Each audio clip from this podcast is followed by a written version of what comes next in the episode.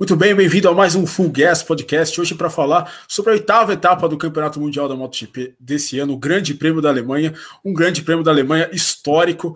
É, Mark Marques voltando a vencer depois de 581 dias, 21 GPs para a Honda, 83 vitória da carreira dele e a vitória número 11, 11 vitórias seguidas do Mark Marques desde a 125 até hoje, até dois, 125 em 2010 até hoje 2021, 11 vitórias seguidas em Sachsenring, é o Sachsen King, né, como costumam dizer, fazendo obviamente trocadilho com o nome da pista. Meu nome é Gabriel Lima, tenho virtualmente ao meu lado como sempre Gabriel Carvalho. Gabo, tudo bem?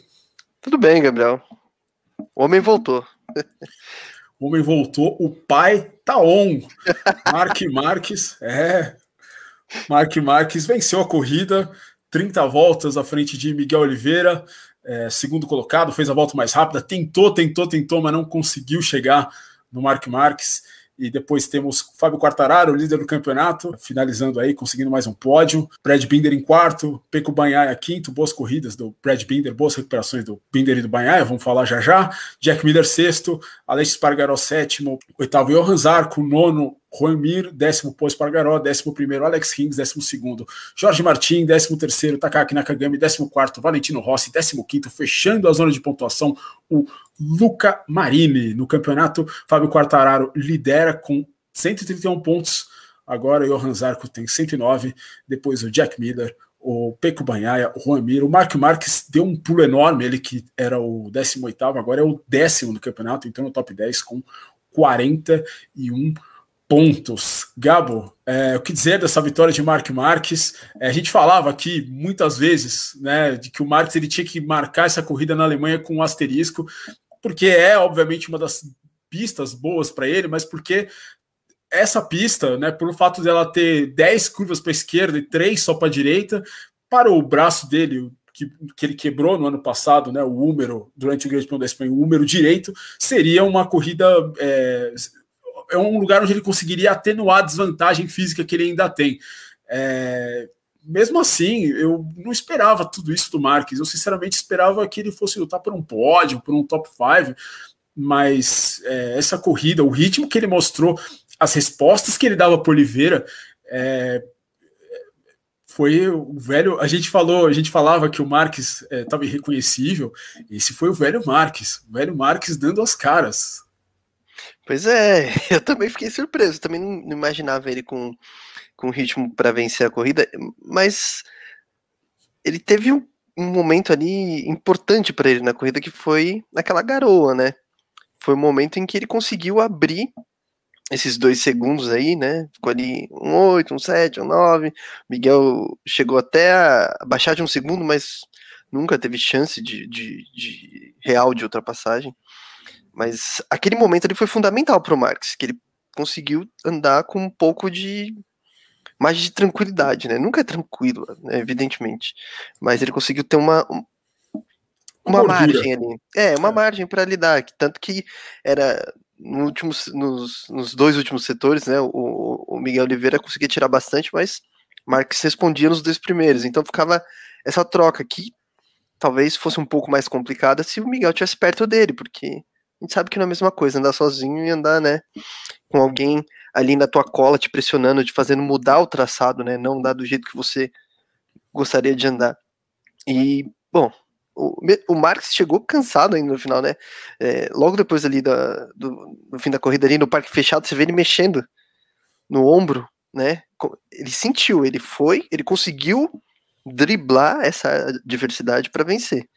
Mas não foi fácil, não foi fácil não, mas voltou. Agora, o que vai acontecer daqui para frente a gente não sabe, né? Já é outra história, né? Nas outras pistas, pode ser que seja um pouquinho mais complicado. Uma grande atuação individual também do Marques, assim, né? Obviamente a Honda, as motos da Honda não estavam andando tão mal, né? Em Sachsenring, a gente, a gente viu durante os treinos as, as motos conseguindo até andar melhor do que a gente estava vendo, do que a gente viu na Itália e na Catalunha, mas realmente o Mark Marques é tem, tem alguma coisa dessa pista com o Marques ali que casa muito bem. E foi isso que você falou, realmente, né? O Oliveira ele acabou sendo. É, o Marques foi beneficiado pelo fato da, da, da, daquela garoa ali que durou umas duas voltas. E logo que a garoa, você pode ver na corrida, logo que a garoa começa o Marques, ele abre um segundo e na volta seguinte ele abre mais um. Né? Tava todo mundo junto até ali, né? O Aleix estava em segundo ainda, tava o Miller, tava o Oliveira. E aí, na hora que começa a cair, o Aleix fica um pouco para trás. É o momento que o Miller e o, e o Oliveira passam o Aleix, mas o Miller não tem o mesmo ritmo do Marques. E até o, o Oliveira conseguir passar o Marques, o Marques já tinha aberto dois segundos. O Oliveira ainda tentou, chegou a 0,8 numa volta, mas aí duas voltas para o final ele falou: Quer saber, vou ficar aqui com o meu segundo lugar. Né, o Marques não realmente não, não, não ia errar, o Oliveira não errou, o Marques não errou. Eles estavam com um ritmo parecido, o Oliveira estava um pouquinho melhor, mas foi decisivo esse momento aí. Que, que, começou a dar uma pingadinha e o Marques falou: é o meu dia. Ele mesmo disse isso, falou: é o meu dia, agora eu vou. E foi. E, e até porque, antes da, da garoa, parecia que todo mundo estava estudando ainda, sabe? O Marques é. assumiu a ponta, mas o, o Aleix, por exemplo, estava perto dele, estava andando junto. E os outros vinham na cola. Tava todo mundo andando junto. Parecia que. Ah, vamos ver o que vai sair daqui. Como é que. Por exemplo, o Marques saiu na. conseguiu assumir liderança logo no começo, mas vamos ver como é que ele vai aguentar essa corrida. Ninguém sabia, né? Então, mas aí veio a chuva. A chuva foi, foi a hora que ele ele arriscou mais do que os outros, né? Ele, ele pode também, né, nesse momento. Talvez Exatamente. se ele estivesse lutando pelo campeonato, a postura fosse outra, enfim. Mas o, o, Oliveira também pode, né? Ele, ele tá lutando pelo campeonato, mas ele ainda tá longe, né? Ele tá ainda o que? Uns mais de 50 pontos do, do, do Quartararo, né? Ele tá 131, ele tá 74 né? Exatamente aí, é, 25 aí, mais 31, ele está a 56 pontos, né? Se minha matemática está correta. É, sou um cara de humanos, é difícil confiar em mim. Eu, eu mas, confio em você. É, mas o, o, Miguel Oliveira, ele também ele não, não tá muito. É, mas ele, ele tentou até duas voltas. Não, tentou. Ele, ele tentou. A hora que ele viu, ele falou: vamos fazer três pódios seguidos, vamos né, continuar essa sequência difícil, boa. Né? É, vamos continuar essa sequência boa. O Marques é, ah, aceita, o Marques é realmente é, é um deus aqui em Sachsenring, vamos, vamos seguir. Mas assim, uma coisa que o, que o Marques fez e que o Oliveira poderia ter feito melhor é realmente a largada, né? A largada do Marques, quando ele está encardido, é realmente insuperável. Ele foi muito agressivo ali, conseguiu. Ele em cima do quartararo, um né? espaço, né? É, ele encontrou um espacinho ali em cima do quartararo na primeira curva que levou ele ali de quarto para segundo, e ali só tinha a trilha do Alex Pargaró na frente, e, e aí ele conseguiu passar ainda mesmo na primeira volta. Liderou todas as voltas o Mark Marques nessa corrida, fez um início muito, muito agressivo. Eu sinceramente achei que na segunda parte ele fosse ficar, né? Mas. Eu tinha esse, esse temor, assim, também. É, mas não aconteceu. Eu, por exemplo, um, se fosse uma outra pista, ele poderia ter largado bem, enfim, assumido a liderança, mas acho que em outra pista ele ainda sofreria um pouco mais. Uma outra pista é. que não fosse como é Sachsenring. O Marques ele falou coisas muito interessantes esse final de semana que eu queria até é, trazer para. O Marques falou na sexta-feira que o osso dele já está bem calcificado e que, enfim, depois das três operações o osso calcificou, mas ele ficou meio desalinhado, o osso do braço direito. E assim, e o que ele perguntou para os médicos é em quanto tempo, porque assim, o osso ele vai ficar desse jeito, não, não tem o que fazer, mas assim, a musculatura ela vai ter que reagrupar em volta do, do braço. E o Marques ele, ele sempre disse que ele não consegue é, ter ainda o, o mesmo é, eu não consegue fazer o mesmo, a mesma forma, o mesmo shape na moto que ele fazia antes, por conta disso né? E, e os médicos disseram para ele, foram diretos com ele, falaram: ó, em um ano provavelmente você vai conseguir, é, isso, isso, vai é, isso vai retomar, né? Você vai é, voltar aquilo que você era antes. Eu achei muito interessante isso do Marques. É, ele, ele, não, ele não tinha sido tão claro quanto a isso. E agora, depois da vitória, assim, é, acho que a, o Marques sempre foi um, um piloto muito de, de PR, né? Ele foi um cara sempre é, bastante é, midiático tal, é, mas um cara sempre que controlou bastante as emoções, assim, e eu acho que tanta força quanto ele fez para ganhar a corrida, acho que ele fez para não chorar em todas as entrevistas. Impressionante. É, o, o Marques, se você for ver todas as entrevistas assim, tem algum momento que ele tenta segurar o choro. Né? Acho que na coletiva, principalmente depois da, da corrida, a primeira resposta dele, é, ele tá, ele, ele, já não consegue mais falar. Quando ele termina de falar, o olho dele completamente marejado. O Mark Marques é, realmente, se, se, ele, como piloto de outro planeta, mostrou aí fora da pista que é um humano, e também ele, ele citou uma coisa muito interessante, uma conversa que ele teve com o Michael Durham, depois da corrida da Itália, o Michael Durham esteve em Mugello, né? E, e ele falou durante o final de semana eu queria falar com você, queria um telefonema com você. E eles ligaram, é, se, se, falaram depois da corrida. O Marx, segundo o Marx, foi meia hora. E o Michael Durham falou de todos os problemas que ele teve, né? Entre 92 e 93, foi quando ele quebrou a perna em Assen em 92, perdeu o título para o Wayne Rainey. Em 93 ele passou a temporada inteira meio baleado, né? O Michael Durham venceu uma corrida é, apenas em 93, né? Ele venceu o, o, o, Grande Prêmio na época, no Grande Prêmio de San Marino, disputado em Mugello, né? Já que o Grande Prêmio da Itália era em Misano, e era o contrário, né? Do que é hoje. E mas ele passou a temporada, uma temporada muito complicada, né? Naquele ano. É, por conta exatamente de, de ainda estar com o, o, efeito da lesão, que é uma coisa que o Marx está passando agora. E o Marx disse no telefone que ele realmente ouviu tudo que ele passou, é, como se fosse ele mesmo, né? É, ele passou exatamente o que ele está passando, exatamente como o Michael Durham passou, que eu achei bastante interessante aí, coisas que o Marx disse. Mas agora, Gabo, é, a gente tem pistas aí que muito provavelmente não vão favorecer o, o Marx como é, Sachsenring favoreceu, a gente já tem Assen, né, já na próxima semana, é, que é uma pista que são várias sequências de mudanças de direção, onde o Marques ainda, pelo que a gente viu em Mugello, pelo que a gente viu na Catalunha, ele ainda tá, ele não tá tão bem ainda.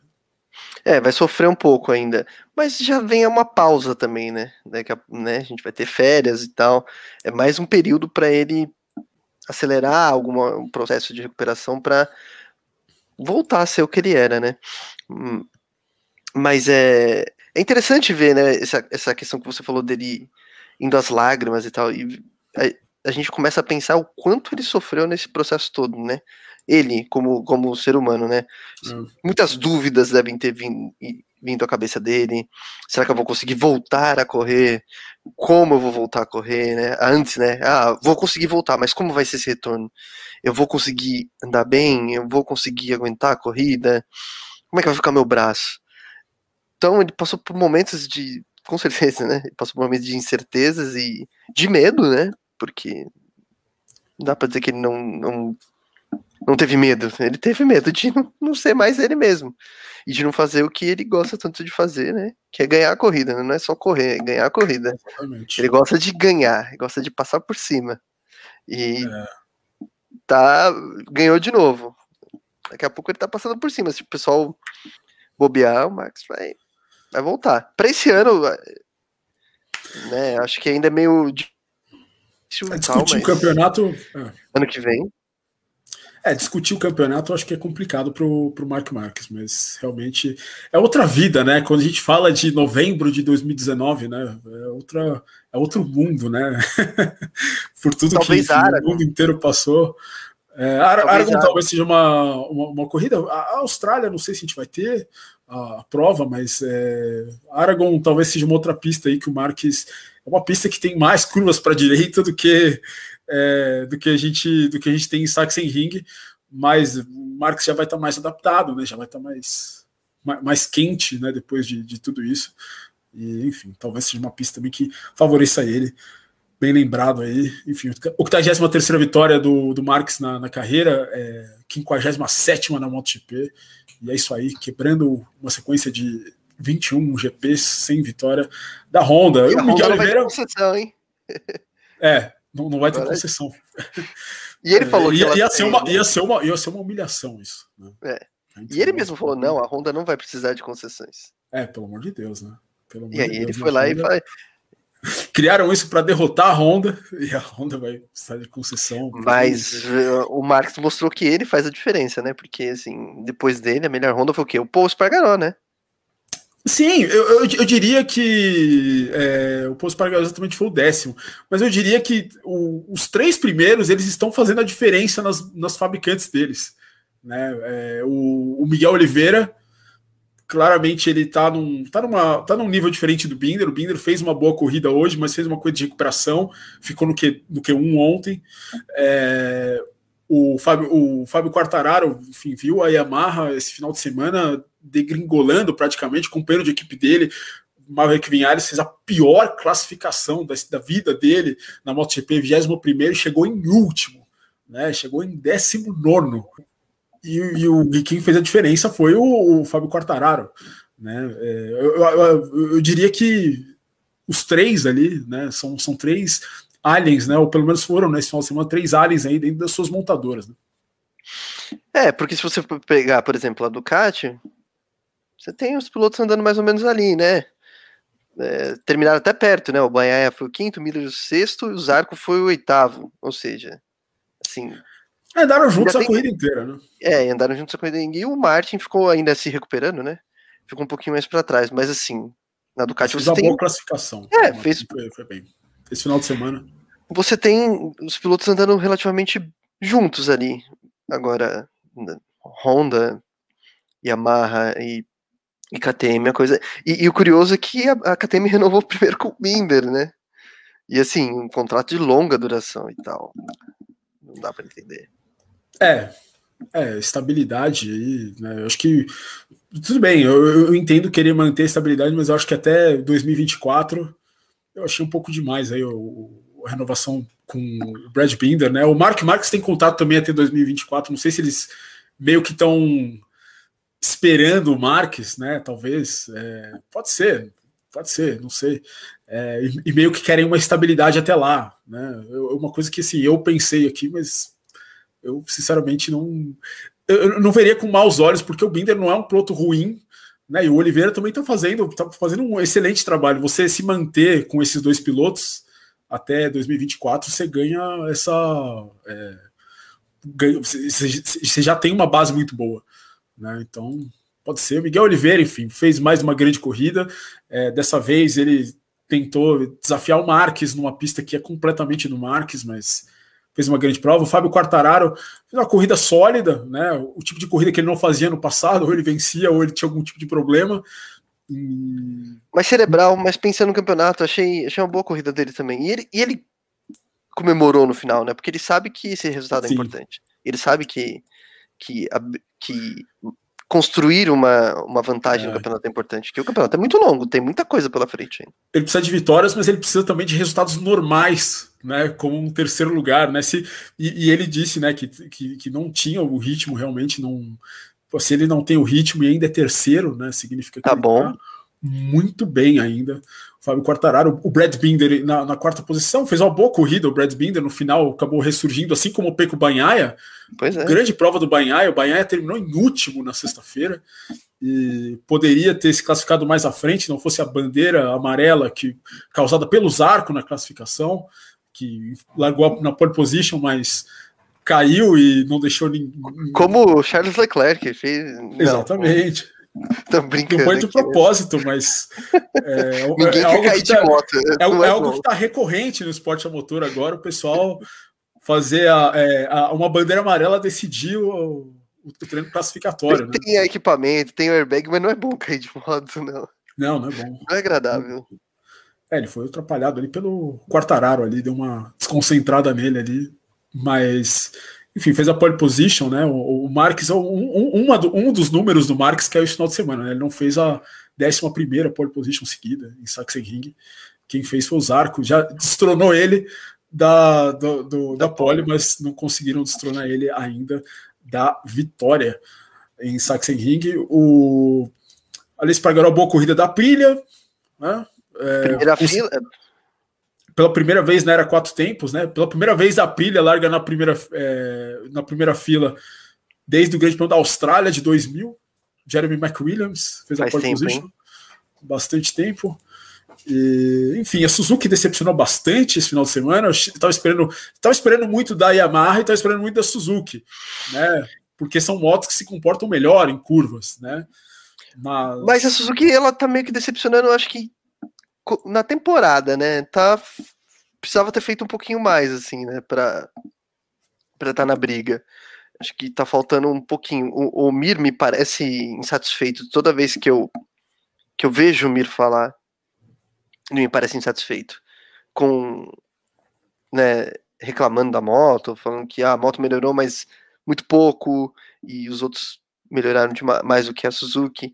E a Suzuki tem é, falta velocidade para eles também, então é, tem que melhorar muito mais os outros aspectos. Então a Suzuki tem decepcionado um pouco. É, realmente eles precisam. Não sei se talvez seja a falta do David Brivio aí, é, talvez a gestão interna. Pode ser. Tenha, não, assim, realmente você perde um cara como o Brivio, né? Um cara é, é, é vitorioso, um cara que, que reuniu esse time da Suzuki. É, realmente é um. Teria que haver um pênalti, né? Mas eu não sei se, se. Deve ter a ver, não sei se é o principal fator, mas de fato a Suzuki não, não vem bem. O Alex Rins aí, olha só, pela primeira vez desde o Grande Prêmio de Doha, viu a bandeirada sem cair. Né? Parabéns para Alex Rins, conseguiu pontos aí no, na temporada, pela primeira vez desde a segunda corrida do ano. E. É, se caísse de novo. É, depois de cair de bicicleta, é, bateu numa van enquanto mandava uma mensagem, uma mensagem muito importante. Ele, muito é. importante. E, enfim, o Martin fez uma boa corrida, fez uma corrida ok, né? Mas largou de sétimo, chegou em décimo segundo, e o Rossi, apenas décimo quarto. Gabo. Rossi vai correr, que vai correr de WEC agora? Parece, Parece. que é, é, a Gazeta dello Sport está falando, né? Que é. O destino do Rossi é, o campeonato de corridas de longa duração. O que faz sentido até, se você for pensar, para um piloto de mais idade. Não estou dizendo que o Rossi vai andar bem. Ele andou nas provas que ele fez aí, nas provas que não tem o mesmo nível do Mundial de Endurance, né? Vamos deixar claro, né? São bons, mas não no nível do Mundial de Endurance. É, faz sentido para um piloto. Bahrein, né? É, com um piloto de mais idade e para corridas de longa duração, porque no, a, a, vou usar esse, esse nome, a pegada é outra, né? É, então faz sentido ele ir para isso. Porque na MotoGP não tá, não tá rolando, mas simplesmente não está rolando. É, chegou até a rolar uma informação de que o, o chefe da, da Petronas teria falado que é, ele já teria falado que o Rossi não continua na equipe, né? Mas depois desmentiu, enfim. O fato é que começa a circular, né? Cada vez mais forte a história de que o Rossi vai se aposentar. E já passou da hora, né? Assim, Rossi tem uma história maravilhosa, tudo, né? Foi o campeão que foi, mas faltou entender a hora de parar. É, claramente essa temporada ela é, seria triste parar no ano passado, né? Pelos motivos que a gente já explicou, pelo fato de não ter torcida tal, ser uma temporada bastante atípica. Mas o, o ano passado eu acho que teria sido o ano para ele parar e sair. não, não, vou dizer sair por cima porque ele não fez uma boa temporada, mas ele sair de uma maneira mais digna. O que a gente está vendo agora, ele está sofrendo bastante.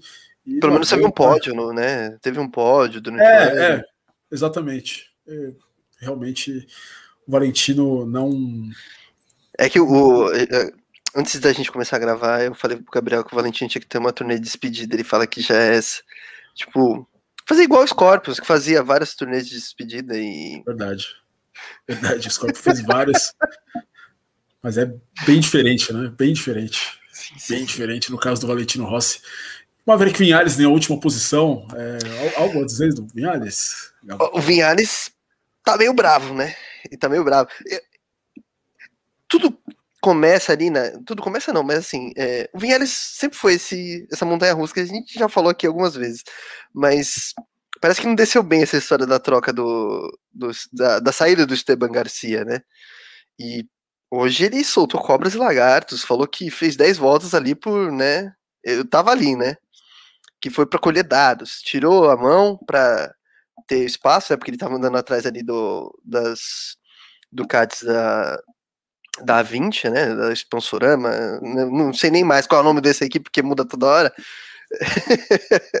mas que ele não conseguia, né, ultrapassar os caras, porque, enfim, faltava velocidade, E aí ele tirou a mão, falou que andou sozinho para colher dados, mas que ele não quer ficar colhendo dados, que ele não quer copiar o acerto do Vinhares, que a situação está. Ele está se sentindo desrespeitado. É, Vinhares, ó, Quartararo. Até mudei aqui. Ele me confunde, o Vinhares. É. não, falando sério. É, não quer copiar o acerto do Quartararo, obrigado, Gabriel.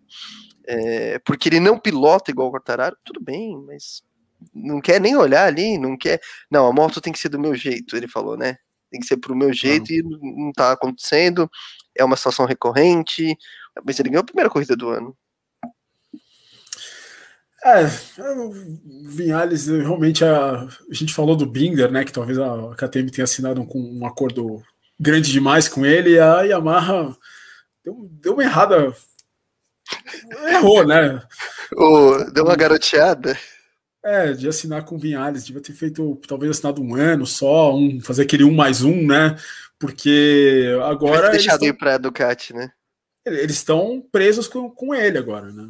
É, o Vinhales é, é, um cara que meio que não, já, já, já ficou meio insosso, já. Não, eu acho que não, Yamaha e Vinhales, eu acho que não vai mais dar. Depois de chegar em último, e do jeito que saiu também o Esteban Garcia, né? O Esteban Garcia tem uma história com Vinhales, né? Foi campeão de Moto 3, ganhou a corrida de Suzuki com Vinhales. Do jeito que ele saiu, é, eu acho que não, não tem mais muito clima para o Vinhales, a não ser que eles consigam, de repente, Assen é uma grande pista para o Vinhales. Vinhales andou, venceu a última corrida em Assen, né, em 2019, é, com o chassi, né, 2018 da Yamaha. E, enfim, é, na, Aqui, na ocasião, só história é, curiosa, mas é, eu não sei. Não sei. Uh, vou trazer aqui as palavras do Vinhares que ele fala. Ele chega num ponto que ele fala. No fim, é. Chega uma hora que, como piloto, você vê, né? Você percebe que, né? Você diz, né? Que isso parece falta de respeito. É o que ele diz, né? Parece uma falta de respeito. Mas assim, é, a Marra tá tentando ajudar o cara, né? Falou assim, ó, você tem a moto, você tem uma moto de fábrica, a gente investiu em você, a gente fez um contrato de longa duração com você. O material tá aí, seu material é o, teoricamente o mesmo do, do, do piloto que lidera o campeonato. Você é. chega uma ele chegou em terceiro, você chegou em último. É, realmente aí. Você chegou atrás que... de um piloto que tem 42 anos. Exatamente. Tá à beira da aposentadoria. É, de pilotos aí, né, também abaixo da crítica, né, como Iker Lecuona, né, o, tudo bem, estão tá, andando de Ducati, mas, pô, estão andando com a Ducati de dois anos de idade, Luca Marini, né, Bastianini, né, é. o, o, próprio Ross chegou atrás do Nakagami, que resolveu fazer a corrida de pneu traseiro macio, né, é. o único do grid, também não, não foi uma grande performance, mas enfim, essa foi a corrida da MotoGP. Eu acho que, acho que é isso. Né? Acho que não temos mais o que comentar sobre essa prova. Uh, o, eu esqueci de falar, na verdade, o Oliveira ele fez 65 pontos nas últimas três provas contra 51 do Quartararo. É, o Oliveira está numa grande sequência. É a primeira vez desde 1975 que quatro marcas vencem quatro corridas seguidas na, na categoria principal, né? Ducati, Yamaha, KTM e Honda. A última vez. Isso é bom, excelente. Foi, é, Yamaha, Kawasaki, Suzuki, MV, Agusta, desde 75. Número interessante aqui. Uh, vamos falar um pouquinho agora das outras categorias. Moto 2, a vitória do Remy Gardner depois de um.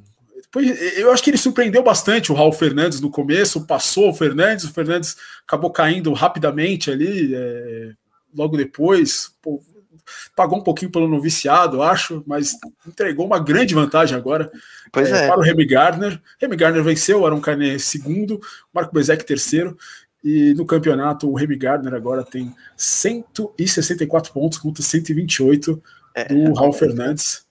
É, abriu uma boa dianteira. Tem, temos muitas corridas ainda para o final do, da temporada. Mas quem mas, tem uma boa vantagem? É, na Moto 3, né? Na Moto 3 também tem uma, é, tem a vantagem, eu diria, né, que o Pedro Acosta voltou a vencer sua quarta vitória na temporada, né, com o Kaito Toba em segundo e o Denis Fodia na terceira posição. E agora, nada mais, nada menos que 55 pontos de vantagem, 145 a 90 para o Sérgio Garcia, que terminou fora do pódio. O Raul Maziar é, acabou caindo. E, e, não tem o que falar, né? Moto 3 é, é meio que. A não Olha, ser que cometa alguma. É. É, ele já tá. Ele, ele, ele já garantiu, né? Que ele vai pelo menos. É, Passar as férias como líder. Ele vai chegar na segunda corrida da Áustria, né? O GP da Áustria, no caso, né? Depois do GP da Estíria, que ele vai chegar como líder do campeonato. É, o Pedro Acosta... É só não fazer bobagem, é só não fazer bobagem. Tudo bem, a Moto 3 é uma categoria em que né, as coisas ah, mudam a cada corrida, mas o, o Pedro Acosta tá. tá... A, a, cabeça do Pedro Acosta, eu acho ela muito. É impressionante como ele consegue se programar bem para as corridas. As corridas estão super selvagens e ele sempre no final ele tá ali. A gente viu em Barcelona que ele teve problemas ali na última volta, jogaram ele fora, é, mas ele sempre, mas ele estava ali entendeu? E isso, esse é o grande problema. Por exemplo, o Raul Fernandes na Moto 3, ele teve problemas com isso, né? Ele ganhou, ele, poderia ter vencido mais corridas, ele fez muitas pole positions, mas ele não conseguia transformar em vitória porque no mano a mano ele não, não, era, não era igual os caras, ele não era tão agressivo. É, claramente ele, ele, ele, teve esse problema, é um problema que o Pedro Acosta não tem. E chegou muito pronto o Pedro Acosta e realmente ele pedindo passagem ir... já para voos mais altos. Com certeza. E vai subir para Moto 2 com certeza. Quem reza a lenda aí que pode subir, a gente falou no último programa, né, Gabo, que o Raul Fernandes não não subiria para o MotoGP. Reza a lenda aí que pode ser que a moto de Valentino Rossi seja de Raul Fernandes na próxima temporada. E seria um excelente negócio para ele e para Petronas também, né? Seria um cara é, que chega melhor cotado do que o próprio Quartararo chegou, né? É, Verdade. E quem sabe, quem sabe, mas o Raul Fernandes desconversa, né? Todo mundo desconversa, mas vamos ver o que acontece. A prova da Moto 2 foi a prova 200 da Moto 2 na categoria intermediária, né? Era dois tempos, não, era quatro tempos, melhor dizendo, né? depois era dois tempos a 250 cilindradas. Algo mais a acrescentar, Gabriel Carvalho? Não, só no que vem, né? A Gresini confirmou a Ducati, né? E aí vão ser o Ené Bastianini e o Dijan Antônio, que já tinha essa promoção para a MotoGP meio que encaminhada, né? Sim. Então já está definido aí o que vai ser da Gresini, que ano que vem, né? Não fica mais cuidando da operação da Aprilia, que vai ser cuidada pela própria fabricante. Exatamente, e provavelmente teremos essa semana. O Valentino Rossi ele tá, ele estará na entrevista coletiva de quinta-feira do Grande Prêmio da Holanda, provavelmente para anunciar, né, ou depois do anúncio da VR46 correndo com motos da Ducati. E uma das motos da equipe do Valentino Rossi, ao que tudo indica, vai ser uma moto GP22, vai ser uma moto da temporada que deve ser para o Luca Marini. Né, o Marco Bezek está fazendo uma temporada é, boa, né, consistente na Moto 2, deve subir para, para a MotoGP, né, aproveitando seu piloto da VR46 e o dinheiro saudita o, da empresa que mais polui no mundo, a Aramco, vai está na Fórmula 1, né, parceira global da Fórmula 1 e estará também na equipe do Valentino Rossi e comprará uma moto, uma Ducati da temporada para o plantel de Valentino Rossi. Enfim, é, ninguém, ninguém olha para onde para a origem do dinheiro, né? É, tá tudo bem, tá tudo bem. A conta tá paga, tá tudo bem. Bom, é, esse foi o Fugues Podcast do Grande Prêmio da Alemanha. Muito obrigado se você chegou até aqui. É, nossas redes sociais estão na descrição. Se você curtiu, é, curta o vídeo, se, se, inscreva no canal aí, considere se inscrever. Enfim, não estou brigando ninguém, se inscreve se você quiser. E, mas enfim, você nos faria muito felizes. E a gente volta na próxima semana com o podcast do Grande Prêmio da Holanda, a última corrida dessa primeira metade de campeonato, o campeonato aí pegando fogo e o Mark Marques chegando aí nessa equação aí finalmente para fazer, enfim, para brilhantar mais essa grande temporada. É isso aí, um abraço.